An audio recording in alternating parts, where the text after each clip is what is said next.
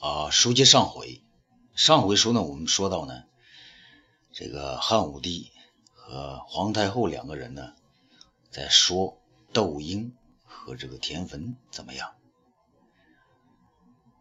这个太后说呢，这彻儿你就不明白，那窦婴是人家窦家的人呐，你他越越越有用，这个本事越大，对你的危害不是更大吗？啊，汉武帝说：“儿臣以为窦婴不是那种人，母后也请放心，儿臣也不会让一个窦婴专了朝政。”这太后心想：“果然你已经定了啊！不行，你我受了窦太后多年的压制，绝不许他的侄子再来指手画脚。”武帝却不以为然。母亲，窦婴他不是那种指手画脚的人，也不会让您和孩儿难堪。倒是舅舅他爱出风头，不能服众的。太后见儿子如此的执迷不悟，气儿呢一下子冒了出来。好啊，彻儿，你今天胆子也大了。舅舅呢也不放在眼里，母亲也不放在眼里了。有本事，窦太后在时，你逞强啊！武帝第一次发现母亲发这样大的火，连忙退让。母亲，孩儿不是那个意思。什么意思？你要是眼中还有我这个母亲，那就让你舅舅嗯当丞相，不然你就忘了我这个含辛茹苦多年的娘就是不孝。武帝几乎是无言以对呀。母后息怒，孩儿按您的话行事还不成吗？只是。只是什么？你发下诏命，看看有谁不服？母后，儿臣只恐众大臣不能心服啊！皇太后突然想到，话说到这个份上，何不找个大臣来印证一下呢？来说服儿子。可朝臣之中，除了田汾，他一个也不熟悉。想了一下呢，他想起了东方朔。啊，东方朔对自己的孙女和女婿是那么好，就肯定能替自己说话呀。想到这儿呢，他微微一笑，说：“好，你把东方朔呢给我招来，我倒要问问他，朝中会有哪个不服。”东方朔呢正在上林苑这个监工这个修公主的那个府邸呢，听说太后召见，他不敢怠慢呢，急忙的向朝阳宫这边走来。就在这路上这么点时间呢，他脑子不断的琢磨：他太后找我是平阳公主和卫青的事儿呢，还是修成君和金不换又吵架了呢？哦，魏夫人前天刚生一个女儿，听说当时皇太后和皇上等了半天，都以为是儿子，没想到生出来的又是一位公主。皇上当时呢就一屁股坐在凳子上没起来，八成是这件事儿。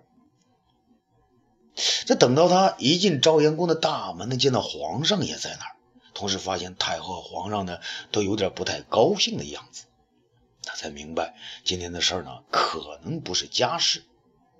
臣东方朔参见圣母皇太后，参见皇上。臣给皇太后和皇上贺喜。太后亲切地说：“免礼，快给东方大人赐座。”东方朔见皇上还在一边站着，哪敢坐呀？圣母皇太后在上，皇上在上，微臣不敢坐。太后却不以为然，让你坐下，你就坐下吧。在我面前，你是子臣，他是儿臣。论年龄呢，你比他大，你是兄长，坐下无妨。东方朔他不敢这样认为啊啊！这，他又向武帝看了一眼。见他无所谓的样子，啊，臣站着好说话，还是站在一旁。武帝这时候火了，太后让你坐，你就坐下呗。今天哪来的这么多客套？武这个东方朔不知怎么回事，皇上干嘛这么大火呢？东方朔，今天我来未曾得罪您呐，可皇上交错，他不能再不坐呀。于是呢，就将半个屁股呢挪到软软的圆凳子上。太后呢知道东方朔的贺喜之事，是指呢卫子夫又生了一个女儿。这一回呢，武帝心里是有点失望。当时太后心想，能生女呢就肯定能生男，你当爹的都泄气了，还怎么生太子啊？眼下何不拿出此事呢教训教训儿子？于是呢，他先不提这个选这个丞相的事儿，却向东方朔问道：“东方朔，本太后问问你，卫子夫又生了一个女儿，有人不高兴呢。满朝文武呢都看皇上的脸色行事，没一个呢敢来道喜的。你怎么偏要来道喜呀？”东方朔呢想了想，说道。启奏皇太后，臣以为这是大喜，所以才要道贺。哦，你说是大喜，那你说说喜有多大，让哀家和皇上也高兴高兴。太后呢也有着惊讶。东方朔呢看了武帝一眼，然后再答道：“太后，皇上，臣有个故事，可能不雅，不知能否呢讲出来？今天又没外人，哀家都不介意。”皇上就更不会怪你，你快点说吧。太后，臣小的时候呢就喜欢吃桃。有一年呢，我捡大的核桃核呢，留下三十个，全部都埋到地下。第二年果然长出了三十棵苗，可把我高兴坏了。桃呢是三年才开花结果的，我就盼呐盼呐盼呐，整天是浇水施肥。可三年之后呢，这些桃树呢，其中就那么一棵开了花，还是只开了一朵。太后乐得笑了起来，武帝那不动声色。这一朵花怎么结桃子呢？臣失望的很呢，就想把这些桃树呢，是统统砍掉重栽。可臣的那嫂嫂有个侄女叫齐鲁女，住的呢离陈家的很近，比陈大三岁，很厉害的。我小时候打不过她。这女子听说我要砍树呢，就跑来阻止。她说明年再不结果，砍了也不迟。可到了第二年呢，那棵开花的树呢，花开的倒很多，可其余的树呢，每棵树呢都是只开一朵花，结果呢，每棵树呢也就只结一个桃子。太后呢，进一步大笑起来。这回呢，武帝也乐了。东方朔呢，接着说。村里的小伙伴啊，那对我笑啊，把我的脸皮臊的是没处放。我气得又去砍树，可祁隆女又来了。她说：“东方朔，东方朔，人人都说你聪明，我看你是大笨蛋。”我说：“我是大笨蛋，才种这这种大笨桃啊！砍了这些桃，我不就是聪明大了吗？”那太后、武帝的所有侍侍从呢，都全笑了。祁隆女说呀。你把桃留下，咱俩打个赌。要是明年还不结桃，你要吃多少桃呢？我就赔你多少。要是明年结了桃呢，我想吃多少，可就得你让我吃多少。我说那好啊，结了桃还怕你吃不成，就怕不结桃，我要吃的你供不起呀。呃，你是侄女，那可不能耍赖啊。祁隆女说：“论辈呢，我比你低，可论岁数我比你大，哪能白说？来。”拉钩拴鬼一百年不后悔。那不仅打了赌呢，还请我哥哥嫂嫂当了证人。说到这儿呢，他停顿了一下。那下一年呢？结桃了吗？太后急切地问。又到来年呢，那个开花早的树呢，花开的是铺天盖地，恨不得把枝头伸到了桃林之外。哎，其他的桃呢，也就是花满枝头。到了六月，棵棵树上都挂满了大桃，全村的人都看在嘴里直流口水。桃熟的时候呢，伙伴们伙伴们都来等着，先让齐鲁女呢挑好的吃。你猜怎么着？他偏偏到那棵开花多的树下，要我摘那树上的桃子。到这个时候，谁都明白了，这三十棵桃树啊，二十九棵是母的，就那一棵是公的。皇上、太后，他要沉到那棵公树上给他摘桃，沉哪摘去呀？众人呢又是大笑。太后说：“那你怎么办呢？”臣当时就傻了眼，那爬树找了半天，发现确实没有桃，就说：“好侄女啊，这树上没桃，你让我到哪弄去啊？我要是老母鸡，就给你下一个。”众人又是一阵大笑。你们猜？那齐如玉怎么说呢？他在树下叫道：“明明有一个，我看清清楚，你下来吧。”我溜下树来，对他说：“侄女啊，你看到的不是桃啊，是我的脑袋呀！”众人又笑了，笑的是前仰后合。太后知道故事没完，就问：“那你怎么收场呢？”东方朔呢不好意思起来，禀告太后：“我下了树后啊，那祁隆女就说。”看来你还聪明。我要的桃不是个大傻蛋。原来呢，他想要的桃啊，就是我的脑袋。众人又笑了。太后听明白了，原来表侄女呢看上了小叔子，就说：“那么你哥哥嫂嫂同意吗？”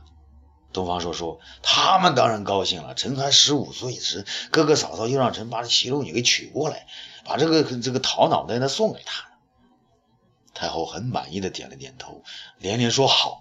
转眼呢，他又问道：“那你们生了儿子吗？”东方说：“启奏太后，也是三年之后，臣十八岁的时候生了个儿子。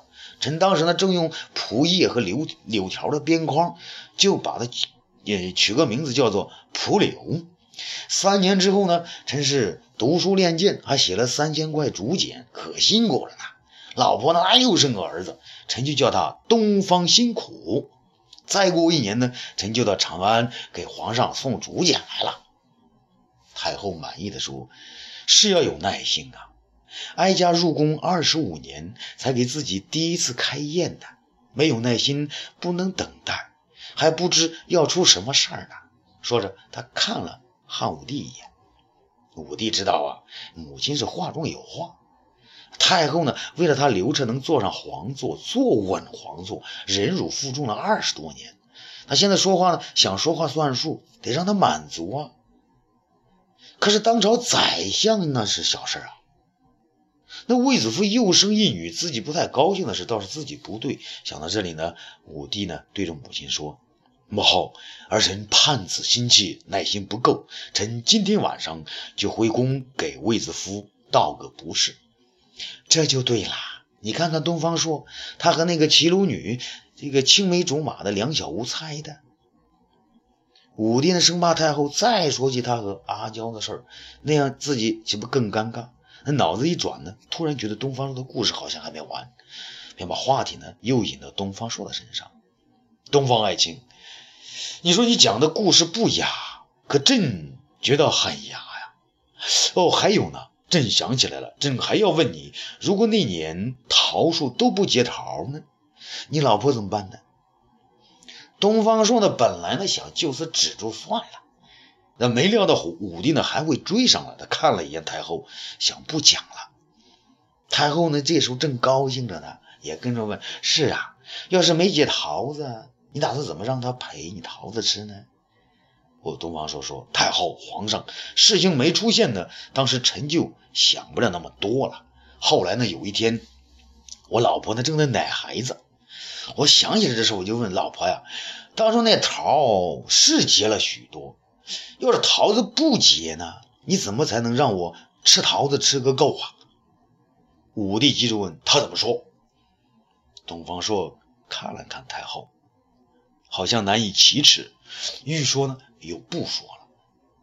太后呢知道下面的事呢更有趣儿，就喝了一口水，笑着问：“他怎么回答你？说呀。”东方朔边学边说：“他把孩子呢往炕上一放，把衣服呢一掀，说道：‘我这两颗大桃子，你一辈子吃得完吗？’”嘿，这一下，满堂的男男女女是太监工人的无不为之绝倒啊！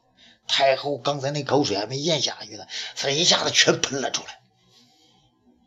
武帝更是厉害，笑得前仰后合的，差一点把椅子弄得向后倒下去。幸亏杨得意和索中双双上前扶着，这庭中的这气氛呢，就这么一下子完全缓和了。这停了一会儿呢，这庭中静了下来。太后挥了挥手，让索中、杨得意和所有宫女呢是统统退下。太后呢，直截了当的问道：“东方朔，你说我让皇上安排他舅舅田汾做丞相，这朝廷大臣之中会有谁不服呢？”欲知后事如何，咱们下次接着说。